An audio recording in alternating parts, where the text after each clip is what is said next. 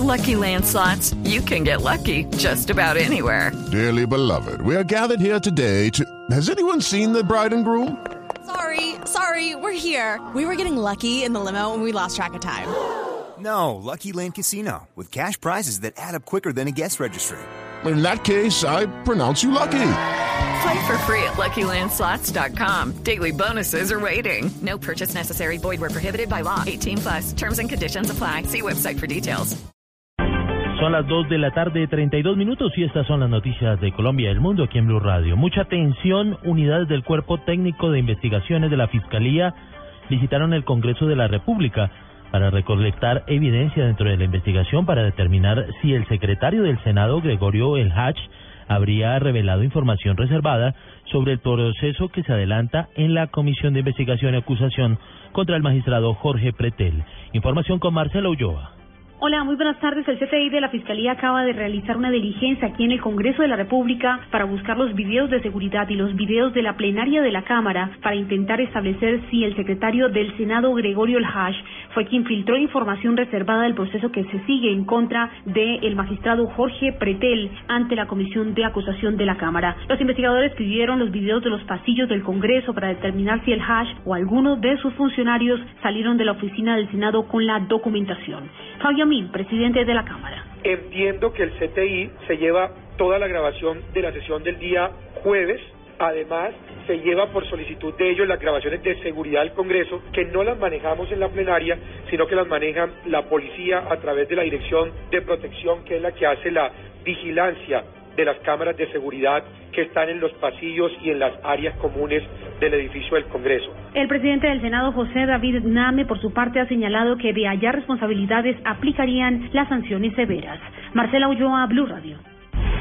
En otras noticias, la Fiscalía reveló que el exconcejal de Bogotá, Jorge Salamanca, investigado por el escándalo del carrusel de la contratación, estaría en busca de un preacuerdo. Paola Santofimio con los detalles.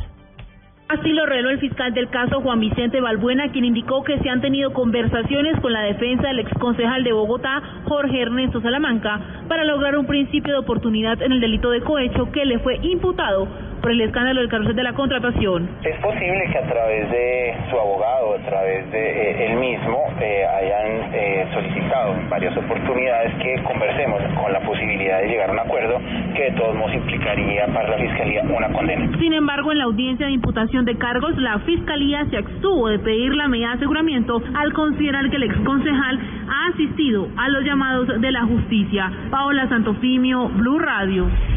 Víctimas del holocausto del Palacio de Justicia aseguran que es una pérdida para la investigación de las desapariciones la falta del testimonio del cabo Edgar Villamizar, uno de los testigos claves que murió en las últimas horas. María Juliana Silva. Ana María Videgaín, viuda del magistrado Carlos Horacio Durán, dijo que hará falta en la reconstrucción de los hechos la importante versión de Edgar Villamizar, testigo clave del caso del Palacio de Justicia, y agregó que es una pena que 30 años después poco o nada se haya hecho para recoger los testimonios importantes de lo que sucedió. Hubo muchas eh, dificultades igual con ese testimonio, pero evidentemente es una pena que que no se haga todo lo posible porque todos estos testimonios se recojan de una vez. Es increíble que después de 30 años todavía este caso está totalmente, o no totalmente, eh, está todavía sin ser aclarado. Ana María Videgaín dijo que en todo este caso no ha habido libertad para las personas que han declarado ni voluntad política para saber la verdad de lo que pasó en el Palacio de Justicia. María Juliana Silva, Blue Radio. En noticias regionales, la Secretaría de Educación de Cali ordenó el cierre del jardín infantil en donde, según algunos padres de familia, maltrataban a sus hijos. Información desde la capital del Valle con Nilson Romo.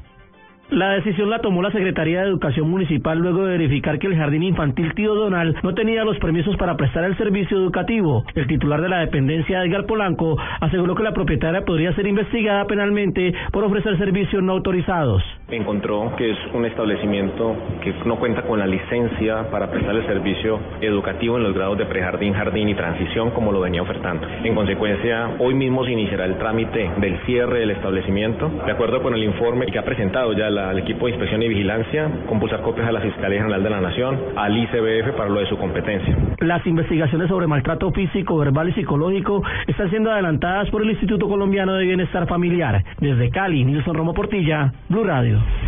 Y mucha atención, escuchen esto, en recuperación se encuentra un obrero que resultó herido al caer de por lo menos 6 metros de altura cuando realizaba trabajos en el ecoparque del Cerro El Santísimo, próximo a inaugurarse en el departamento de Santander. Información desde Bucaramanga con Verónica Rincón.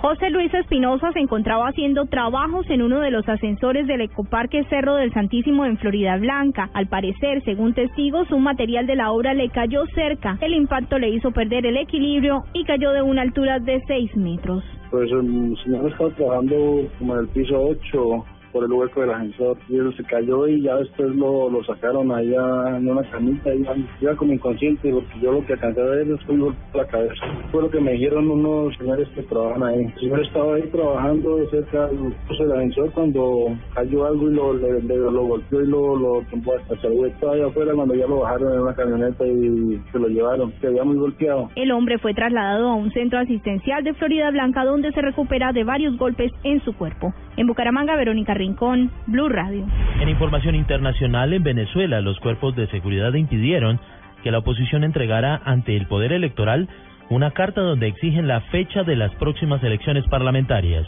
Desde Caracas, allí en Venezuela, Santiago Martínez. Hola, buenas tardes. Lilian Tintori encabezó una movilización de la oposición hasta las puertas del Consejo Nacional Electoral para introducir una carta donde solicitan la fecha de las elecciones parlamentarias. Sin embargo, un fuerte despliegue de la Guardia Nacional impidió que la protesta fuese recibida por algún funcionario del CNE. Tintori insistió que la fecha de las parlamentarias forma parte del petitorio de los presos políticos en huelga de hambre. Estamos esperando la fecha de las elecciones y la liberación de los presos políticos. Son 77, son detenciones arbitrarias, son hombres y mujeres líderes, muchos de ellos líderes que están presos solo por protestar. Protestar no es un delito. Deben liberar a los presos políticos y debe dar la fecha de las elecciones parlamentarias y por eso estamos aquí pidiéndole directamente a Tibisay Lucena que fije la fecha de las elecciones. Tintori recordó que su esposo Leopoldo López cumplió este martes 23 días en huelga de hambre y que la mantendrá hasta que por lo menos se fije fecha de las parlamentarias. Desde Caracas, Santiago Martínez, Blue Radio. Y ahora en Blue Radio, la información de Bogotá y la región.